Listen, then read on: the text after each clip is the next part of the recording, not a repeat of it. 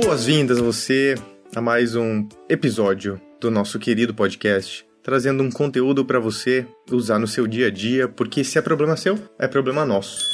E o conteúdo de hoje, ele tá no site da MIT Technology Review. Eu vou deixar o artigo lá no nosso backstage, k21.link barra Love the Problem. E o autor se chama Andrea Iorio. Tudo bem, mais um nome que provavelmente eu não consegui pronunciar corretamente, mas é isso. Vamos lá, bora de conteúdo.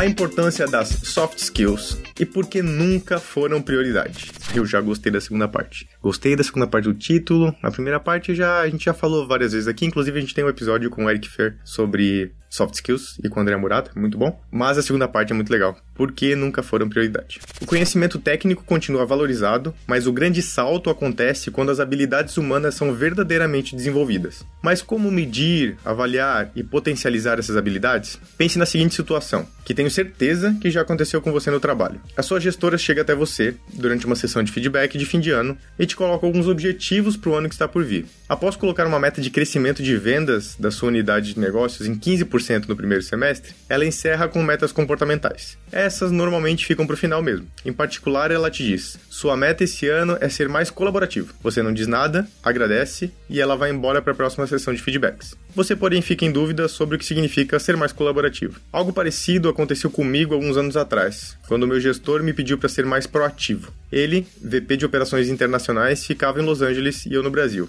E obviamente esperava que eu tomasse mais iniciativa e reportasse para ele com frequência as novidades. Mas a mim parecia que nunca era suficiente, pois esse feedback se repetia a cada trimestre. Ah, gente, eu tenho aqui, ó parênteses aqui para desabafo. Eu trabalhei em uma organização onde tinha um formato de feedback desse, é bem tradicional, conhecido, um formato com essa frequência cadenciada e tudo mais, com alguns pontos pré-definidos para discutir, e sempre aparecia uma coisa tipo essa, que não era muito tangível, e vinha, ah, é proativo, colaborativo, participativo, várias outras coisas que vão além disso, assim, e que ninguém nunca conseguiu me explicar o que que era o troço que a pessoa estava trazendo. Parecia que era uma necessidade só porque o feedback precisa ter alguma coisa, sabe?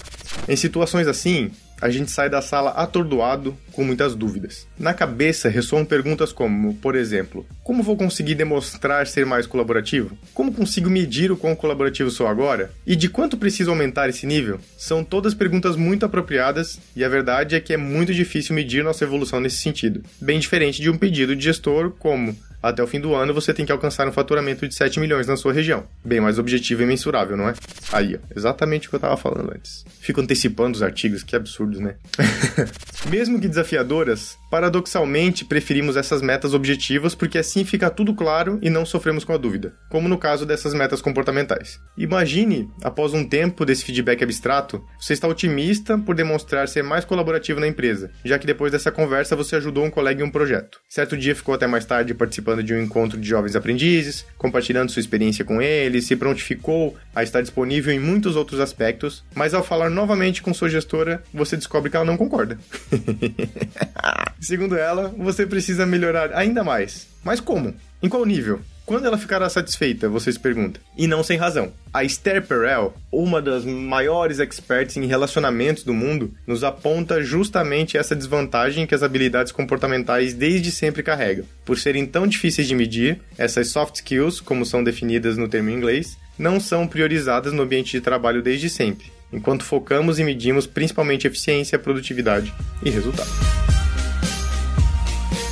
O que são soft skills? Segundo livro Fundamentals of Human Resources Management, de 2015, as habilidades se referem ao nível de desempenho de um indivíduo em uma tarefa específica ou à capacidade de realizar bem um trabalho que pode ser dividido em elementos técnicos e elementos comportamentais. Aqui já notamos duas grandes categorias de habilidades como reflexo de elementos técnicos e comportamentais na realização das tarefas. Por um lado, temos as habilidades técnicas, ou hard skills, e por outro, as habilidades comportamentais, ou soft skills, que não dependem de conhecimentos adquiridos e incluem bom senso, capacidade de lidar com as pessoas e uma atitude positiva e flexível. Mais importante ainda do que a definição, porém, são as características específicas das soft skills, a respeito das habilidades técnicas ou hard skills. Em particular, separei três características das soft skills. Antes de falar das características aqui do Andrea, é muito interessante que normalmente, quando a gente fala de hard skill, o desenvolvimento dela está baseado em um conhecimento ou, um desenvolvimento em um formato tradicionalmente conhecido, como, sei lá, cursos, treinamentos, bootcamps, enfim, coisas em que a gente pode aproveitar e desenvolver essas habilidades, né? E as soft skills, elas já não estão necessariamente nesse caminho tradicional de desenvolvimento, né? Então eu posso desenvolver soft skills no meu hobby, no lazer,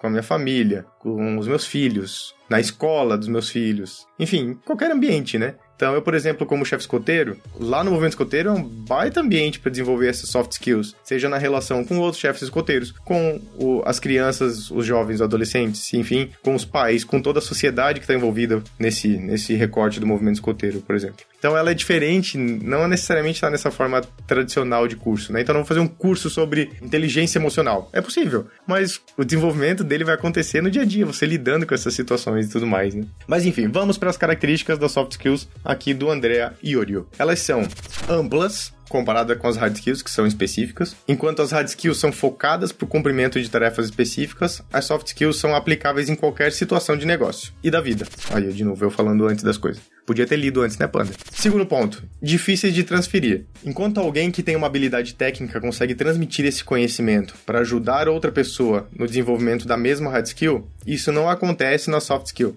com tanta facilidade. O desenvolvimento delas é um processo muito mais interno e pessoal do que externo e ensinado. E difíceis de medir. Voltando ao ponto que já mencionamos, Enquanto é possível medir as competências técnicas de um desenvolvedor de software ou a proficiência de um idioma inglês de um candidato, é muito difícil medir soft skills como o grau de colaboração ou pensamento crítico de um colaborador. Parece óbvio, então, que em um mundo analógico, pré-digital, onde a especialização, a educação formal, a medição de QI como indicador de inteligência dominavam os ambientes de trabalho, as soft skills nunca fossem prioridade. E essa é a herança que a gente carrega com a gente. Mas algo mudou. Nos últimos anos, começou-se a criar um consenso de que soft skills são tão fundamentais no trabalho quanto as habilidades técnicas, a partir da popularização do conceito de inteligência emocional pelo psicólogo Daniel Goleman nos anos de 1990.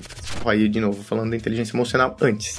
O que é inteligência emocional? É a capacidade inata ou desenvolvida de identificar, compreender, rotular, expressar e regular emoções humanas de maneira saudável e produtiva. E aqui vale um parênteses para o episódio de inteligência emocional, que é muito bom. Vou deixar o link para vocês lá no nosso backstage, k21.link barra Love the Problem. Vamos voltar para o artigo. Ele demonstrou que não existia uma correlação clara e proporcional entre QI e sucesso profissional até um certo ponto, pois sim é preciso ter uma inteligência acima da média, QI de cerca de 115, segundo Goleman, para dominar o conhecimento técnico necessário para ser médico, advogado ou executivo de negócios. Mas depois que as pessoas entram no mercado de trabalho, o QI e as habilidades técnicas de quem está na ativa são mais próximas, e a inteligência emocional se torna um diferencial importante. Na verdade, a inteligência emocional é responsável por quase 90% das movimentações de carreira nas situações onde QI e habilidades técnicas são aproximadamente semelhantes entre candidatos, segundo a Harvard Business Review. A inteligência emocional é o terreno fértil das soft skills. Sem ela, habilidades comportamentais não conseguem prosperar. A pesquisa Global Trends Report do LinkedIn,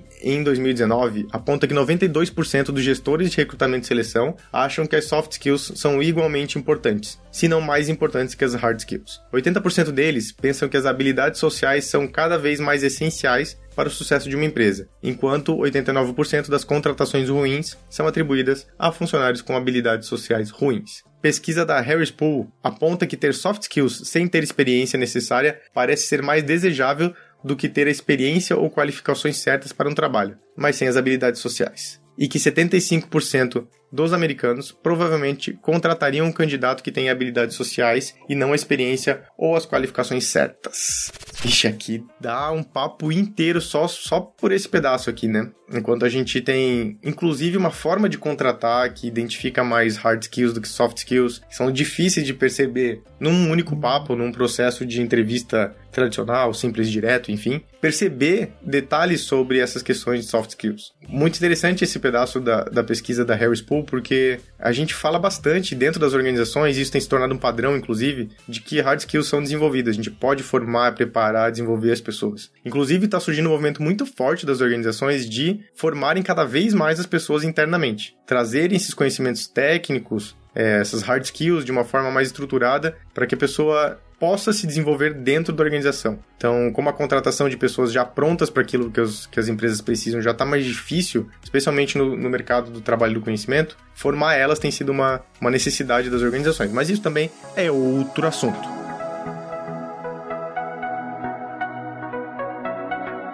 O Soft Skills Gap. Porém, os relatórios nos mostram também o outro lado da moeda. Embora cada vez mais importantes, as habilidades pessoais ainda permanecem bastante ambíguas, principalmente porque são difíceis de medir. Dos profissionais de RH entrevistados pelo LinkedIn, apenas 41% afirmaram que a sua empresa possui um processo formal de avaliação de soft skills. Aí, ó, falei. Eu devia anotar as coisas que eu falo antes de ler para começar a dar check nisso aqui, porque, ó. Mas tá aí, isso é a vida real, então é, é importante que isso valida a vida real, né? 57% dos entrevistados disseram que lutam para avaliar com precisão as habilidades pessoais, e 68% pontuam que os indicadores sociais no processo de entrevista são o principal método de avaliação. Fazer perguntas comportamentais está no topo da lista de como a empresa testa as soft skills durante o processo de entrevista. Mas as respostas a essas perguntas podem ser facilmente ensaiadas ou difíceis de interpretar de forma objetiva, o que significa que não são necessariamente preditivas ou indicativas das soft skills do candidato. Essa dificuldade de medição e essa ambiguidade em identificá-las cria um ciclo vicioso que explica por que as soft skills nunca foram prioridade no trabalho, uma vez que o que importa aos nossos olhos é ao que prestamos atenção. As hard skills, mais fáceis de medir, se tornam nossa realidade, nosso foco. Elas são os fatores em que nos concentramos, Assim como ao medir sucesso, nos focamos em lucratividade, crescimento e produtividade, e não necessariamente em impacto social, propósito ou sustentabilidade. Cara, tem muito tema bom dentro de um artigo, hein, gente? Eu leiam esse artigo depois, além de ouvir aqui, e conversem com a gente lá no nosso, no nosso Telegram. Tem muito ponto legal dentro desse artigo aqui. Se você não tá no nosso, nosso grupo do Telegram, tem um link lá no nosso backstage, k21.link barra ou você pode procurar a gente, arroba no próprio Telegram, tá bom? A comunidade tá por lá. A gente faz a mesma coisa ao medir nosso sucesso pessoal. O medimos através de dinheiro e status, mesmo que eles não estejam atrelados à nossa felicidade. Por quê? Porque são mais fáceis de medir e nos permitem a comparação com os outros. É muito mais fácil medir o dinheiro em nossa conta e concluir se somos bem-sucedidos ou não do que medir nossa felicidade. A gente não tem 100% tangibilização disso. É muito mais fácil a gente se apegar a cargos organizacionais e dizer sou mais poderoso que você, então melhor sucedido do que eu sou mais feliz que você, então mais bem sucedido. A melhor forma de explicar essa falha é por meio de uma história que vem da tradição budista. Aí, ó, vamos lá, Léo, bota um, um som de história agora.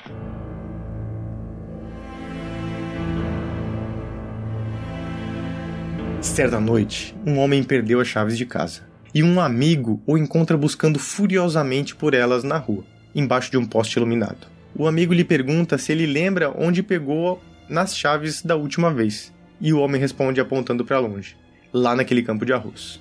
Então o amigo indaga surpreso: Por que você não está procurando lá? O homem responde como se fosse óbvio: Porque a luz está melhor aqui. Eita. Será que estamos medindo o sucesso com dinheiro e poder porque são itens mais luminosos e fáceis de achar? Ou precisamos ir até o campo de arroz achar outras fontes mais abstratas de sucesso na vida? Ou, no caso do conflito entre hard e soft skills, será que não estamos atrelando o sucesso profissional às habilidades técnicas porque são mais fáceis de medir? Provavelmente sim, mas indo a fundo, nós achamos as verdadeiras chaves para o sucesso. Até pouco tempo atrás, o ambiente de trabalho não tinha espaço para as emoções. Por quê? As razões são provavelmente mais sociológicas e antropológicas do que psicológicas. Volte à Revolução Industrial e à ética de trabalho que surgiu dela e pense em tudo o que implicou criar uma economia de manufatura e linhas de produção eficientes. Um dos motores dessa eficiência é que não nos importávamos muito com emoções ou relações no local de trabalho. Queríamos ser produtivos, queríamos ser eficientes. Separamos a esfera pessoal da profissional com duas personalidades diferentes. As emoções ficavam apenas para o horário de volta para casa. Isso é totalmente contraproducente em muitas frentes. Primeiramente, é necessária uma grande quantidade de energia para suprimir suas emoções. Além de desgastar, isso cria relações menos profundas, onde você tem menos confiança, menos conexão emocional com seus pares. Isso não é bom para nenhum tipo de trabalho que envolva relações interpessoais. Pré-requisito para praticamente todos os tipos de trabalho. Contudo, isso está começando a mudar porque temos hoje mais economia de serviços ou de conhecimento do que jamais tivemos no passado. Nossos trabalhos atuais envolvem muito mais relacionamento e criatividade, e cada vez mais pessoas estão reconhecendo que expressar emoções é uma grande parte da realização profissional.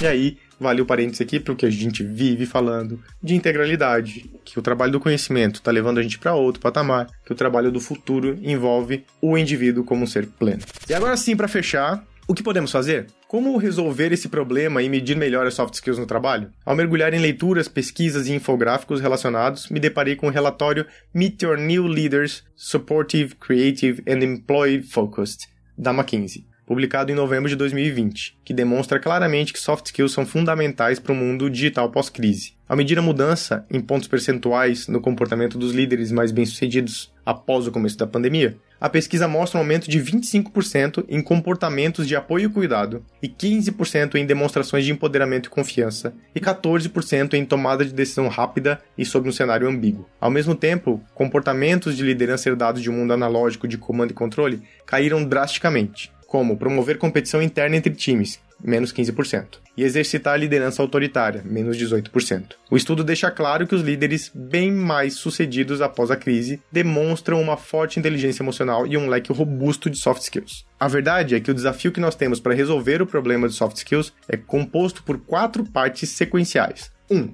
achar um consenso claro sobre quais são as soft skills. 2. Medir melhor as soft skills nos colaboradores. 3. Desenvolver metodologias para treinar soft skills e medir sua evolução. 4. Atrelar o impacto das soft skills nos resultados de negócio e achar correlações entre comportamentos e resultados. Tudo isso para já, em um mundo em transformação digital acelerada que precisa de soft skills na mesma rapidez que o mundo está mudando. É um belo desafio e é um belo convite para a gente seguir algumas dessas quatro partes. Vou dizer aqui, ó, Andréas, talvez não essas quatro sequenciais, não sei se você está ouvindo a gente, mas enfim, aqui é uma ótima oportunidade para a gente trabalhar as soft skills.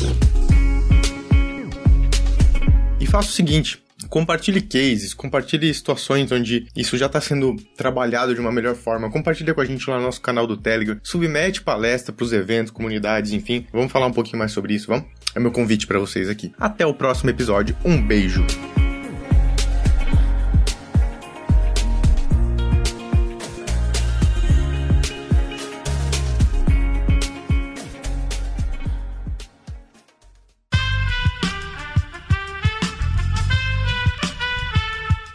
Podcast foi editado por Aerolitos Edição Inteligente.